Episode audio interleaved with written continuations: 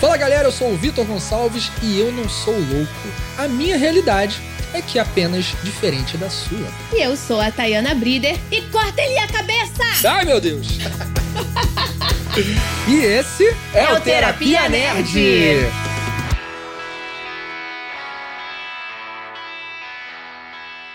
Muito bem, estamos aqui para falar sobre Alice no País das Maravilhas. Na verdade, é sobre Vamos Alice. a ser criança. Criança, esse é um filme para adulto, né, cara? É verdade. É, aliás, Na foi- verdade, Foi criado para crianças. é, e, e eu acho que é, é, você vendo como criança, né? Pelo menos eu lembro de quando eu vi quando criança, é um mundo muito mágico. Né? É o país das maravilhas. Ele é todo colorido. Tudo fantástico. acontecem coisas mirabolantes que quando você é criança, cara, de fato, é o País das Maravilhas. Quem não quer morar no País das Maravilhas? É, Mas quando você vê esse filme quando adulto, é, aí você começa a se questionar. a sua visão pode mudar. E eu pergunto pra você: Alice no País das Maravilhas é opção A, um surto psicótico. Opção 2, um delírio.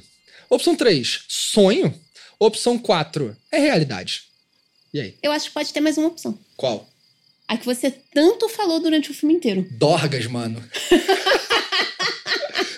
Do... é na boa. Se você olhar, a, a gente viu, fez um estudo profundo de Alice, galera. A gente foi lá, viu a história de criação, como o Lewis Carroll criou a história de Alice. Pô, tem uma história antiga, lá do início dos anos 1900, não é? De 1951, que aliás é o filme com o qual a gente se baseará na nossa análise aqui, né? O filme produzido pela a gente Disney. não vai falar do filme do Tim Burton. É, não. Não é do Tim Burton, nem do Alice Através do Espelho, lá do Tim Burton também.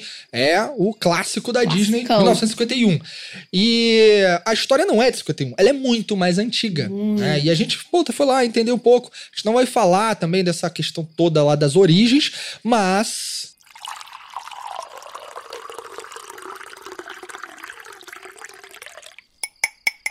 Eu tenho que falar uma coisa. é, Porque no episódio do Goku e Vegeta, né? Eu falei que eu estraguei a infância do Vitor Gonçalves.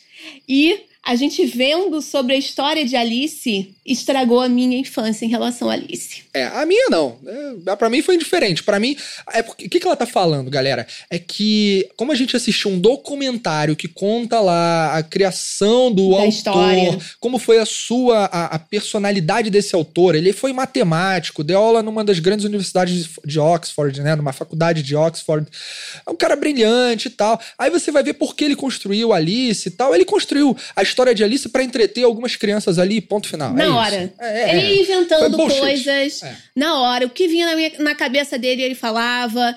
E era isso. É, é, Simplesmente é isso. Na verdade, Alice não, não tem uma mensagem por trás. É, e ele Essa não é era um questão. cara que usava drogas, né? Ao menos pelo que se sabe. Eu, eu tenho minhas dúvidas, tá? É, Pra mim, você maluco. acha que é drogas o negócio. Pra mim, o cara puxava legal ali. Mas a questão é.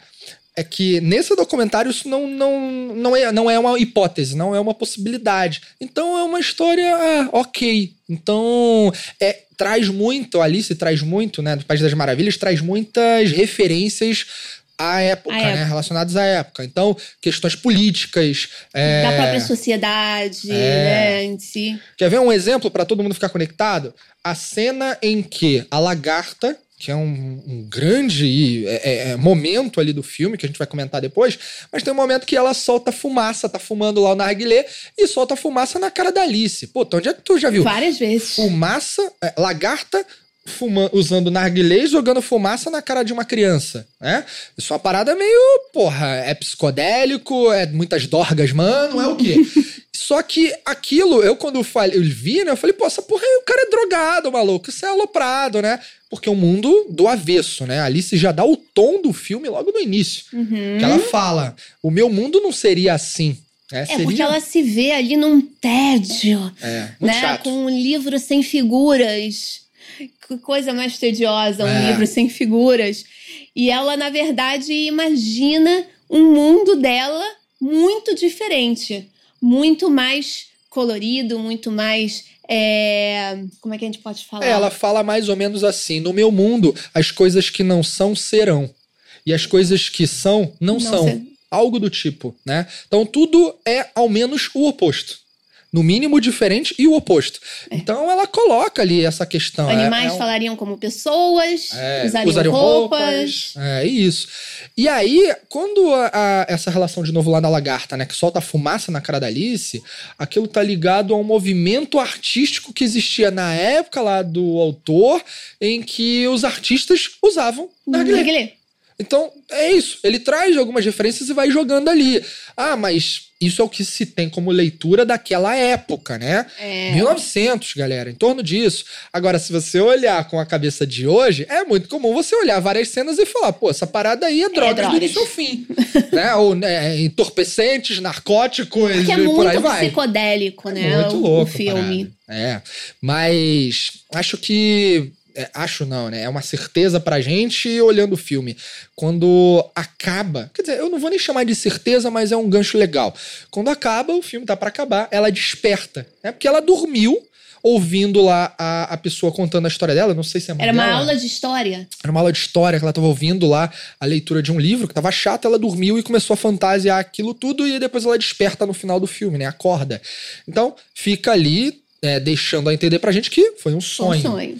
E aí o sonho é um negócio legal pra gente trazer aqui pra essa discussão, né? Uhum. Porque muitas pessoas fantasiam o que é o sonho, por que sonhamos, qual é a essência disso, O sonho é muito enigmático, né, É. pra gente. e bastante desorganizado Uhum. a ponto de gerar esse enigma. Então as pessoas falam, cara, não consigo lembrar do meu sonho, tudo veio meio fora de ordem. Então a gente traz aqui. Ou não faz o alguns- menor sentido. É, mas só que mal sabem que faz algum sentido. Aliás, faz muito. Na verdade, sonhar, tem muita gente que pensa que você precisa dormir pra sonhar. Só que na verdade você sonha pra se manter dormindo. Isso pela psicanálise freudiana, né? O Freud, cara, o primeiro livro dele exatamente fala de sonhos. Né? A A interpretação. dos sonhos. Exato. E uma das coisas que ele fala que eu acho muito legal é que não existe o sonho interpretado é, de maneira avulsa, aleatória. Não. Ah, sonhei com cobra, não sei o que, representa aquilo. Cara, Se pro Freud você- não existe. É, se você sonhou com alguma coisa, botou lá no Google pra descobrir o que, que significa, esquece, gente, porque não tem nada a ver com isso. Não é essa parada. A questão é, ela leva em consideração o teu repertório, É muito particular. Principalmente o repertório emocional. Uhum. Então a relação, a construção de um sonho, o sonho existe para te entreter e permitir que durante aquele momento você consiga é, ter o seu corpo, ele, os seus músculos estão relaxados e tudo, mas só que o teu cérebro não tá em desativação. Ele não tá no estado de Não para alerta para algumas questões físicas, mas ele tá numa ativação cerebral bastante intensa durante o sono, né? Isso a ciência já cansou de provar. Isso é bem antigo, aliás. Então, o teu cérebro não tá desligado, pelo contrário. Ele tá num processo químico bastante importante que é para permitir que você esteja durante o sono, que vai te trazer recuperação muscular, física e N outras, né? E durante esse processo do sono, do sonho, né, você é, segundo Freud, agora vamos sair da ciência e vamos lá para psicanálise. O Freud diz que você consegue, você sonha para você trazer, permitir vir à tona desejos Conteúdos teus. inconscientes. Exato. E para você é, organizar, né, de alguma forma, esses pensamentos, esses sentimentos que você teve, né, da- naquele dia, principalmente, né? Ou seja, sonhar é pensar dormindo. Né? É. Basicamente é isso. E esses pensamentos E vêm. né? liberar. É, e liberar. É e é hora isso de é liberar maneiro. geral. Isso dá pra gente fazer uma interpretação de Alice por aí, né? Porque a grande questão do sonho por essa ótica freudiana é se eu tô dormindo e no sonho, teoricamente, pode tudo, né, cara? Uhum. Você, você voa, você mata, né? Não tô dizendo que você deve fazer isso ou que isso você Mas necessariamente acontece. faz, mas pode acontecer num sonho. No sonho, coisas absurdas acontecem e o Freud diz que isso acontece justamente em sonhos, trazendo desejos reprimidos, recalcados, Uhum. porque se viessem à tona num estado de consciência plena, você poderia pre- quebrar, prejudicar a sua personalidade. Uhum. Então isso é um mecanismo do teu corpo para permitir que você não se torne um pra monstro. te proteger de alguma É pra te forma. proteger. né? Porque somos seres muito instintivos. E aí eu vou trazer a neurociência de novo. O nosso cérebro é, foi dividido em três unidades funcionais por Paul MacLean, um neurocientista que há alguns, muitos anos, fez algumas descobertas, e dentre elas o cérebro trino. Então, que são três unidades funcionais. E a gente tem o neocórtex, que é muito falado, né? o córtex pré-frontal, que é a região de processamento lógico, raciocínio e tal. Você tem uma parte límbica relacionada a emoções, que é mais antiga, o neocórtex, né, de novo, é mais recente, uma evolução da nossa espécie de ser humano. E uma mais antiga ainda que a límbica é o reptiliano, é o basal, que é uma parte, por esse próprio nome, que um réptil faz. Cara, o réptil ele age fundamentado É, em existe. instinto, ele existe, é, ele não tem raciocínio, não tem sentimentos, né? A questão ali é- não tem emoções, né? Raiva, prazer, essas coisas. Então a relação é, de existência desse, dessas três unidades funcionais no nosso cérebro, ela mostra que o- a parte reptiliana, que permite a gente sentir fome, permite a gente sentir é, frio ou calor, né? Traz uma questão muito mais forte de sobrevivência. Ela é mais antiga na nossa história de desenvolvimento humano e ela ainda está muito presente. E como ela é mais antiga, ela ainda predomina em muitas ocasiões. Ou seja, o ser humano é muito ainda instintivo. Por isso que o nosso cérebro, no cenário dos sonhos, libera essa parte instintiva ali para a gente não ser né, animais completamente irracionais Na vida cima. real. Completamente, porque alguns, muitos somos, né, em alguns momentos. Mas é, para não ser completamente isso na vida.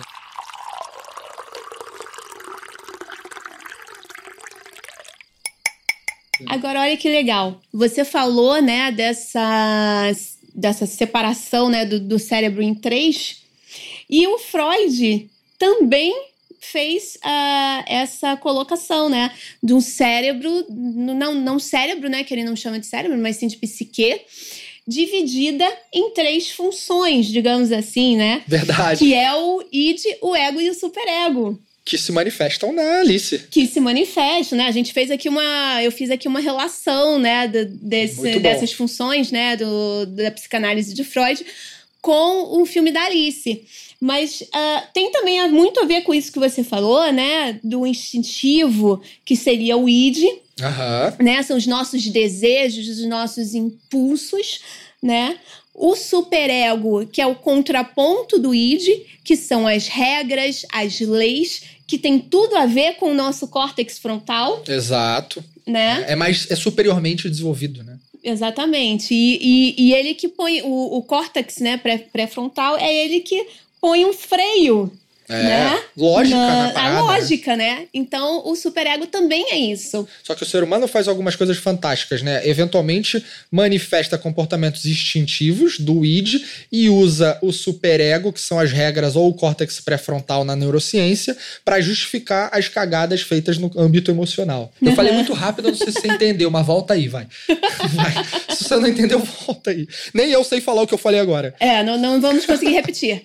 Mas aí o ego, né, por último, ele é aquele que tá no meio e que faz um, um, um equilíbrio, um balanço ali entre os desejos e os impulsos, né, do id e as regras do superego. E aí, quando eu digo regras, tô falando regras externas, né, tipo da sociedade, né, você não pode sair correndo pelado por aí, mesmo que você queira, vai ser preso, não adianta. É, se for numa praia de nudismo, pode, né? É, mas, mas eu não quero imaginar é- isso, não. Isso é muito escroto. Não, por favor.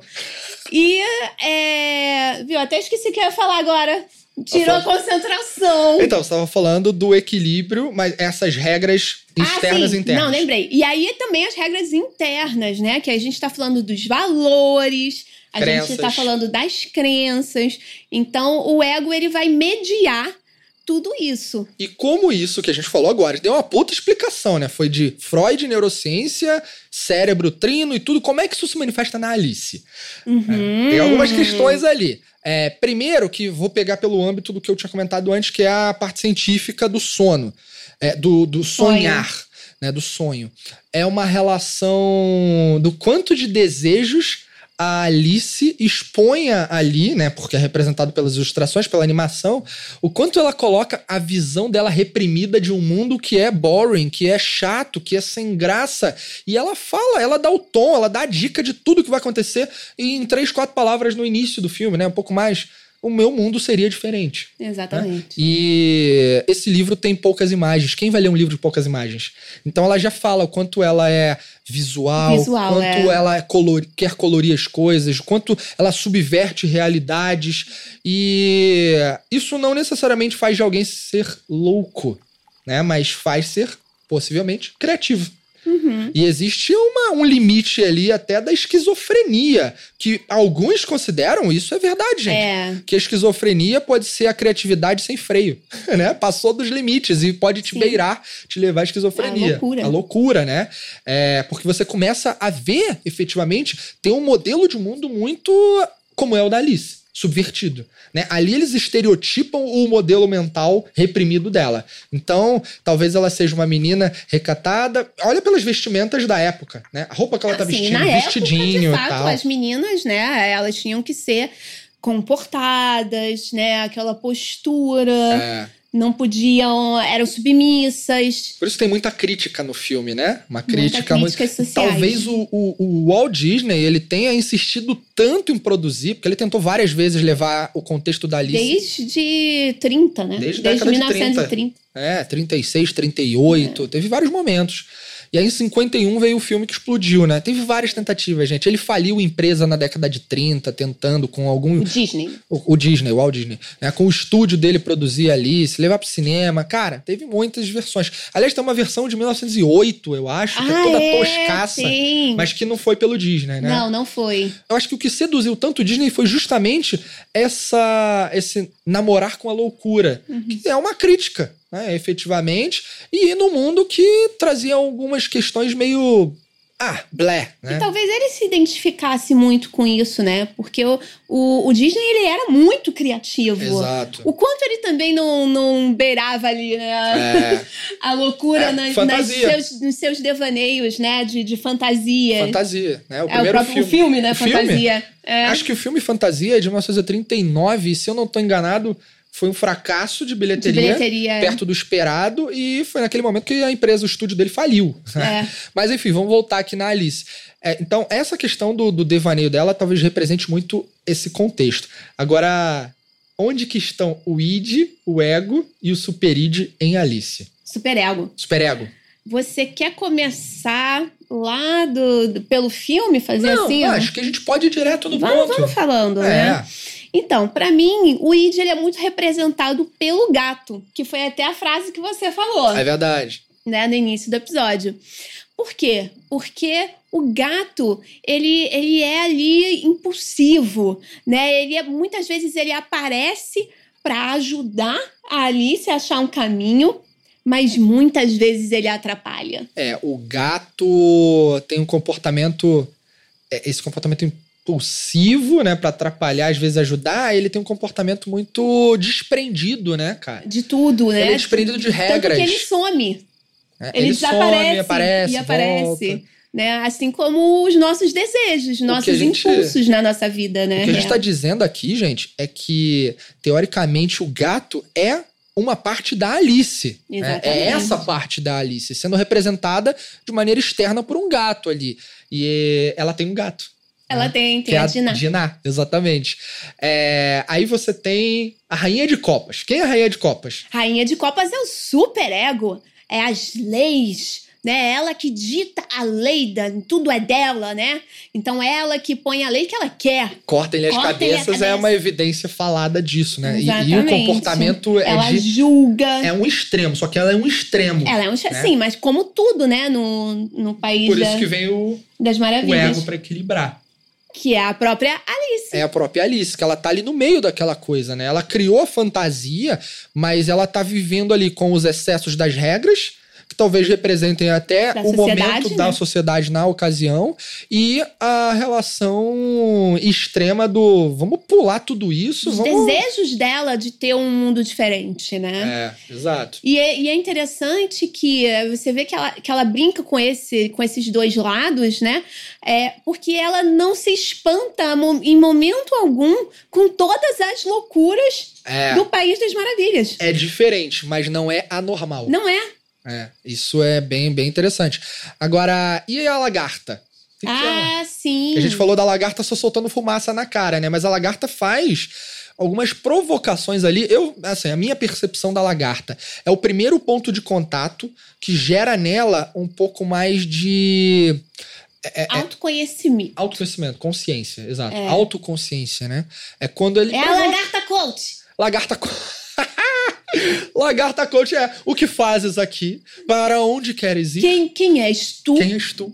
Ela, ela pergunta, a lagarta pergunta o tempo todo pra Alice: Quem és tu? E a Alice já tinha tomado algumas ali e usado algumas paradas. Ela puxou mais balas e falou o seguinte: Ah, eu já mudei sei tanto que eu lá. nem sei mais quem eu sou, né? sei lá então quem eu sou. Já, já se perdeu ali. Não, sim, mas é verdade, sim. A Alice ela não Brincadeira. consegue responder quem ela é. É. Porque ela poderia simplesmente falar: Eu sou Alice. É, mas isso é uma das grandes provocações de qualquer pessoa que vai buscar é, a- a- o equilíbrio. Caraca, beleza, quem eu sou? O que, Que que eu a faço? lagarta- Por que eu me movo? né? Que justamente a lagarta é, direciona a Alice para um equilíbrio. Porque a Alice tá sempre grande demais ou pequena demais. Ah, isso é uma boa e aí a coisa. lagarta fala pra ela: você, o, esse cogumelo aí que você tá sentada, tem um, um lado dele que vai te deixar grande. E tem um lado dele que vai te deixar pequena. É. Então ela pega os dois e aí ela tenta achar o equilíbrio para ela voltar ao seu tamanho normal. E quando ela encontra, ela guarda o que sobrou dos cogumelos. Exatamente. E essa relação. Porque a gente pode precisar a qualquer momento. É, e isso é muito legal, porque quem lembra do filme pode reparar que ela, como a Tayana falou, ela altera de tamanho em momentos, vários momentos, né? Fica É. grande demais ou pequena demais e ela nunca está no tamanho adequado para a realidade que ela está inserida, o que representa, inclusive, para mim, os excessos estereotipados no, so- no sonho dela, que é o País das Maravilhas, que ela não se sente adequada para o mundo em que ela vive, na realidade. Por isso que ela tem um sonho tão exagerado, né? Tão, É. tão fora de ordem, tão desconstruído assim. As coisas não precisam ter ordem. É porque ela já vive diante de muita ordem, né? A gente, seres humanos, já vivemos assim. Então, e naquela época mais ainda, né? né? Bem mais.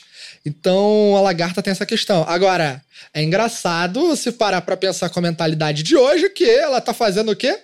Pegando cogumelo, né, cara? Puta, é o Já cogumelo. vai aí pras drogas de Porra, novo. mas aí tem que dar aquela zoada, né, cara? Cogumelo.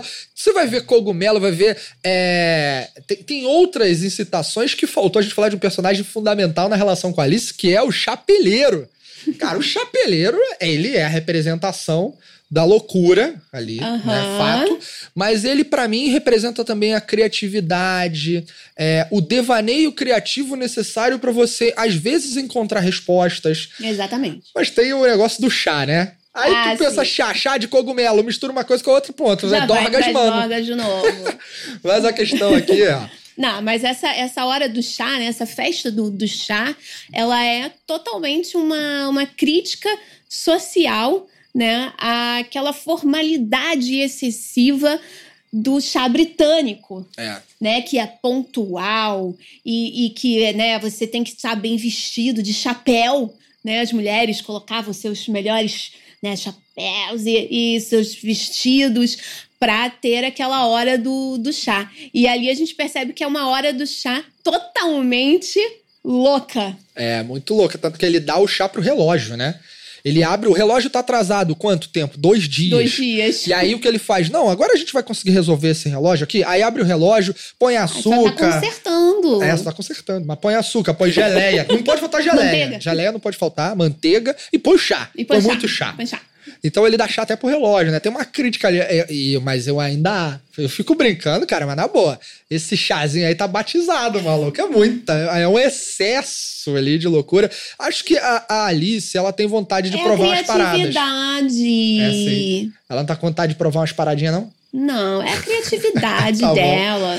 Muito bem. Mas a, a relação do desaniversário, que é o que tá acontecendo, é muito assim, a legal. comemoração do desaniversário. Dele, né? Do chapeleiro. De todos, De né? todos, Porque é. quem não tem um desaniversário? É, Nós temos 364 desaniversários.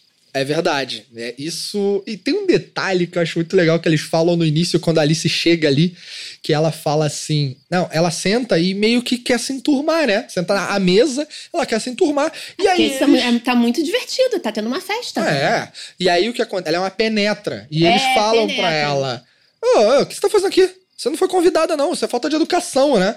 Eles dão esse recado pra ela ali. E aí tem outro toque ali, né, sendo feito numa relação de contatos, né, de relacionamentos e tudo. Mas tem um detalhe que eu acho que vale a pena a gente falar também, que a, a- são duas ques- questões que me chamaram muita atenção. A Alice é constantemente interrompida Ah, quando ela é questionada sobre o que ela deseja. Então o que, ela, que ela tá fazendo ali, né? É. O, o que, que ela quer, o que, que ela tá buscando. quando ela tá ali na discussão com o gato, que rola aquela frase célebre, né, que é mais ou menos assim, ela fala: "Eu preciso sair daqui. Eu só quero um caminho". E aí ele fala: "Mas aonde quer chegar?". E ela fala: "Não importa. Eu só preciso sair daqui". Aí ele: "Se você não sabe onde quer chegar, o caminho realmente é importante?". Né? Mais ou menos isso. Então ela fica naquela Aí ele muda a pergunta É. né? Que ele gera um, um tilt na cabeça dela. Aí ele muda a pergunta e fala: tá, mas o que, que você quer, efetivamente? O que, que você tá buscando? Algo do tipo. Aí ela vai falar, quando ela vai falar, ela é interrompida pelo gato. Aí, beleza, guarda isso. Mais à frente, lá junto com o chapeleiro e com o coelho maluco, né? O coelho louco, a lebre, né? Eles estão ali à mesa e tem um momento que eles estão sentados ali, meio conversando mesmo, e ela vai começar a contar por que ela, o que, que ela quer. Uhum. E ela não consegue contar, porque eles interrompem de novo. Interrompem por quê? Porque é a hora do chá. Aí vai o chá, chá, É. chá, relógio e chá, chá e relógio, chá e relógio. Tem, Não, e aí o coelho branco chega. Mas tem um detalhe agora que eu Quando lembrei, tá amor, olha o insight, cara. Relógio, chá, cogumelo. Pô, não tem o horário aí que dizem que é o, que é o horário da- das dorgas? 4 e 20 Não é uma parada dessa? Não, mas aí é, é outra droga. É outra, é outra. Ah, beleza, mas enfim. É... então esquece aí, galera. Mas a parada é aquele momento de ela ser sempre interrompida me chama atenção, Uhum. porque talvez ela não possa ali se concluir os seus raciocínios e tem uma coisa que acontece nos sonhos de modo frequente, que é você é interrompido na hora de chegar a alguma conclusão. Uhum. É quantas vezes você tá num sonho, aí até um sonho bom, né, cara? É. Aí você espera que tal coisa aconteça e porra, Acorda. acorda. Aí tu fica pau da vida. Desejava que aquilo fosse verdade, ou outra, Ou é pelo um menos que pesadelo. terminasse, né? Ou terminasse, né? Mas outra, é um pesadelo. E aí o pesadelo, ele dispa- dispara tanto, te coloca no estado. Você tá dormindo, você tem que estar no estado de relaxamento. Uhum. Só que o pesadelo cria uma condição psicológica tão intensa que leva você a um descarregar de cortisol e adrenalina, outras substâncias que te levam ao alerta e ao estresse. E isso faz com que você acorde. E nessa condição, você também é interrompido. É interrompido. Então, acontece isso com ela várias vezes, né? É. São momentos ali que são inseridos esses é, componentes químicos. Que nos leva mais ainda, né, a essa questão do sonho, Que né? é um De- sonho. De, ser um sonho, exatamente. Exatamente.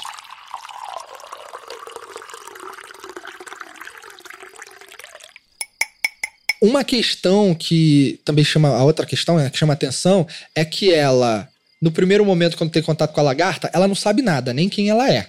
Ela poderia dizer, eu sou Alice, mas nem isso, né? Então ela não sabe nada. Depois, quando ela já tá com o gato, ela já começa a querer sair dali. Ela não tem o lugar onde ela quer chegar, mas ela quer sair dali. E no final, lá já na relação indo pra rainha de copas, que ela é questionada de novo o que ela quer, que ela é questionada lá, ela fala: Eu quero ir pra casa. Pra casa. Talvez a loucura do sonho tenha se tornado tão intenso, foi tão exagerado, que agora ela só quer despertar de precisa novo. sair Ela precisa dali, sair né? dali. né? Então, acho que isso tem essa relação. No fim das contas, pra mim, o que é a Alice? É uma viagem dentro de si mesmo. Seu interior. É uma viagem no seu interior. É que pode demonstrar o quão você pode ser é, é, ter devaneios, e o quanto você pode criar, fantasiar, transbordar a moralidade, você pode ser imoral dentro dos teus sonhos, e isso é parte da tua natureza, porque você é um ser humano, enquanto ser humano, no nosso estágio atual, temos muito fundamento, muitas ações baseadas no instinto e nas reações diante de emoções. O instinto faz muito mais parte da gente do que a gente imagina. Exatamente. E com isso, a gente termina esse episódio do Terapia Nerd e a gente se vê no próximo. Tchau!